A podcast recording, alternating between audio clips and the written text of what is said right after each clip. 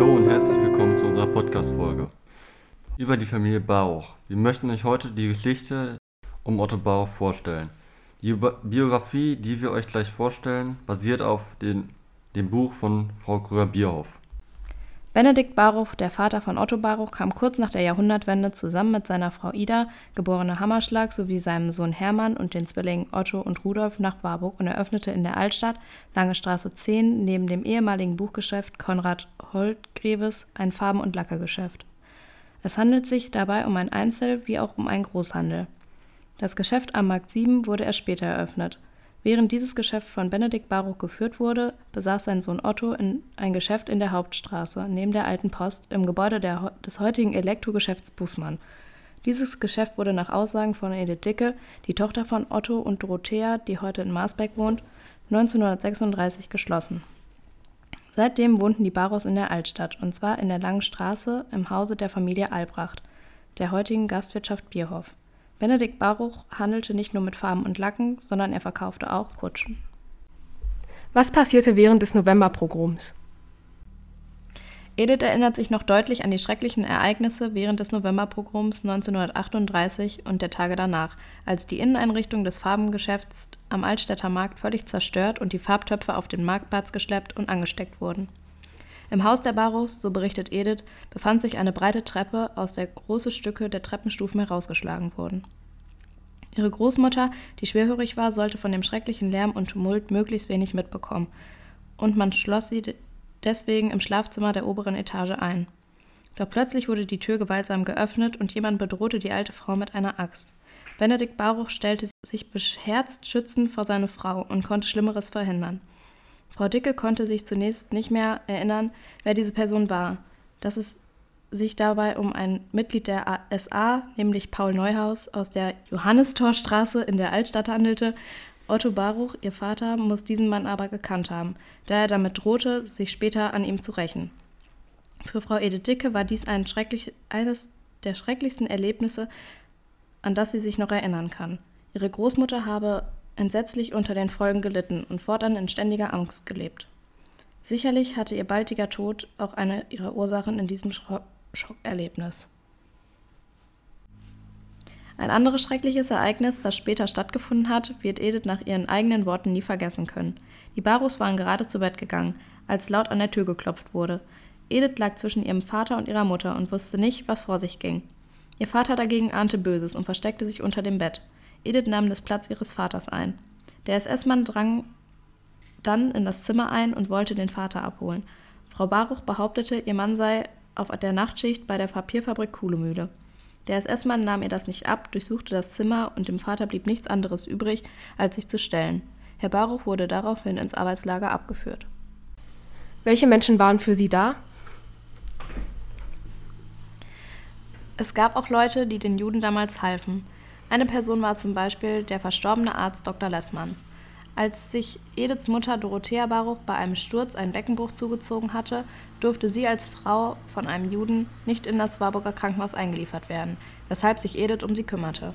Als Dorothea ein zweites Mal hinfiel und Edith nicht stark genug war, um, sie um ihr hochzuhelfen, war Dr. Lessmann für sie da und pflegte sie. Die Familie Christian Sauerland pflegte ebenfalls ein freundschaftliches Verhältnis zu den Barus welches von 1913 bis 1914 im Hause der Barus gelebt hatten. Als Herr Baruch von Buchenwald zurückkam, erzählte er der Familie Sauerland von den Schikanen der harten Arbeit und den menschenunwürdigen Verhältnissen in diesen Konzentrationslagern. Nachdem er sich den Sauerlands anvertraut hatte, stand die Familie umso mehr zu den Barus. Und auch die altgesessenen katholischen Familien sowie der Besitzer der Papierfabrik, Herr Franz Behring, halfen den Barus. Herr Behring holte Herrn Baruch mehrmals aus dem Arbeitslager zurück, da er ihn angeblich aufgrund seiner fachlichen Kenntnisse in seiner Fabrik benötige. Weitere Beispiele für die Menschlichkeit waren einmal Herr, Becker, der Be Herr Bäckermeister Otto Vogt, da er sich wohlwollend gegenüber der Familie Rosenstein verhielt und auch die stets hilfsbereite Familie Ballow. Unterstützung erhielten die Barus ebenfalls von einem Sacharbeiter aus dem Arbeitsamt, der einen Amtsvorgang immer wieder aufs Neue verschleppte, um Dorothea und Edith vor der bevorstehenden Deportation zu retten. Verständnis und Wohlwollen fand die Familie Baruch auch bei der Familie Albrecht. Auf vielfältige Weise ließen auch die Putzmacherin Fräulein Ungerland und ihre Schwester den Baruchs Hilfe zuteil werden. Sie halfen beispielsweise dem Rückkauf des Hauses der Baruchs nach dem Krieg, in dem die Familie eine großzügige finanzielle Hilfe von Fräulein Ungerland bekam. Und wie verlief Ediths Schulzeit? Bittere Erinnerungen hat Edith an die Zeit der ersten Schuljahre in der Volksschule, der heutigen Eisenholzschule in der Altstadt. Weil sie als Jüdin angesehen wurde, untersagte man ihr im dritten Schuljahr den weiteren Schulbesuch von einem Tag zum anderen. Sie litt sehr unter dem Gefühl, ausgeschlossen zu sein und ein halbes Jahr lang zu Hause bleiben zu müssen. In Dankbarkeit denkt sie an, dann aber an Herrn Dechant Kramer von der Neustadt, der sich dafür einsetzte, dass sie mit neun Jahren an der höheren Töchterschule der armen Schulschwestern Aufnahme fand. Man bedeutete ihr aber, dass sie mit 14 Jahren die Schule verlassen müsse. Doch diese Anordnung wurde zu ihrem Glück hinfällig, da die Stadt Warburg von den amerikanischen Streitkräften eingenommen wurde, bevor sie dieses Alter erreichte. Einmal aber erhielt sie selbst von den Nazis eine Auszeichnung. Ihr wurde aufgetragen, mit anderen Mädchen für das Winterhilfswerk auf der Straße Geld zu sammeln. Sie stellte sich zusammen mit ihrer Freundin Marianne Schäfers mit ihrer Sammelbüchse neben die Fahrkartenausgabe des Warburger Bahnhofs. Dies sollte sich als äußerst vorteilhaft herausstellen. Keines der anderen Mädchen hatte so einen solchen Sammelerfolg wie sie beide. Als Belohnung für ihren Einsatz überreichte ihnen der Warburger Ortsgruppenleiter das Buch Ewiges Deutschland. Als Edith es ihrer Mutter voller Stolz zeigte, wurde diese äußerst ungehalten und fragte sie erbost, ob sie dieses Buch wohl ihrem Vater ins KZ schicken wollte. Ironie des Schicksals war es wohl, dass man Edith das Buch just in dem Haus überreichte, in dem sie vorher das Geschäftshaus von Otto Baruch befunden hatten, hatte und das von den Nazis geschlossen worden war, das heutige Radiogeschäft Bussmann. Dort befand sich damals ein Parteibüro der NSDAP. War Dorothea auch von Einschränkungen betroffen? Otto Baruchs Frau Dorothea, geborene Stoves, setzte sich in dieser schwierigen Zeit in beherzter Weise bei den Behörden für ihre Rechte als sogenannte Arierin ein, und zwar in der Absicht, ihrer Familie beizustehen. Wie aus dem Briefwechsel mit den Behörden zu ersehen ist, nahm sie dabei eine Vielzahl von Schikanen in Kauf, die für sie sehr verletzend gewesen sein mussten.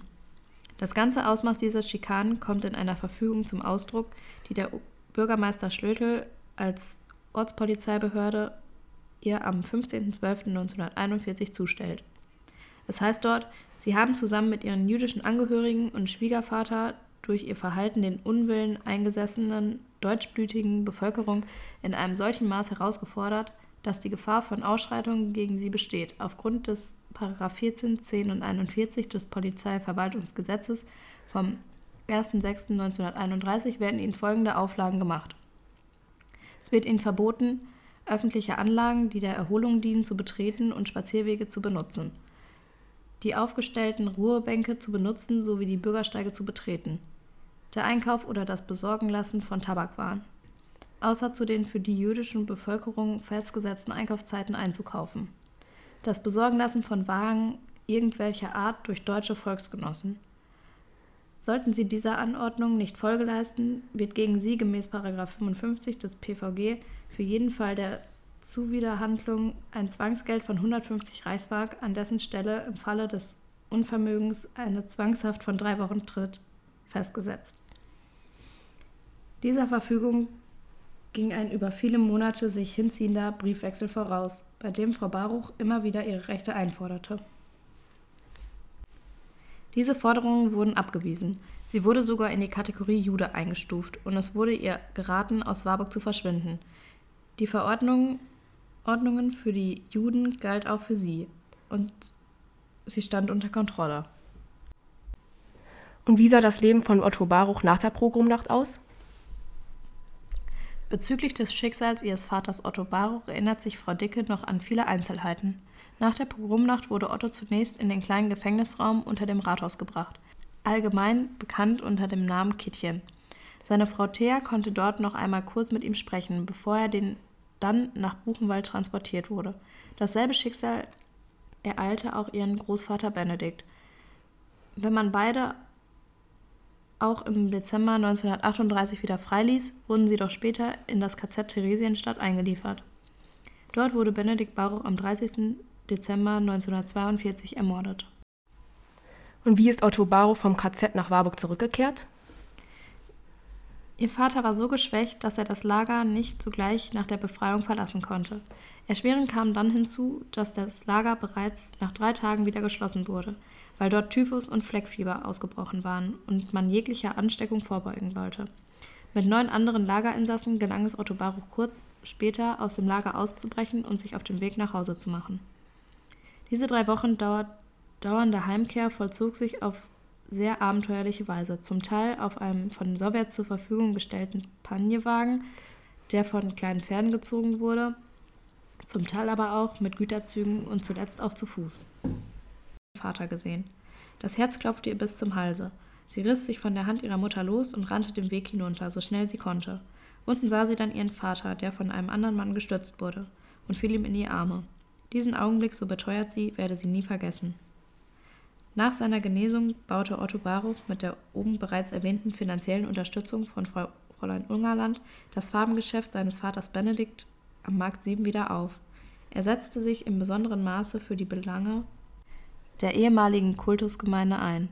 Otto Baruch starb am März, im März 1963. Seine Frau Dorothea zog zu ihrer Tochter Edith Dicke nach Marsberg und verstarb dort am 1. Oktober 1973.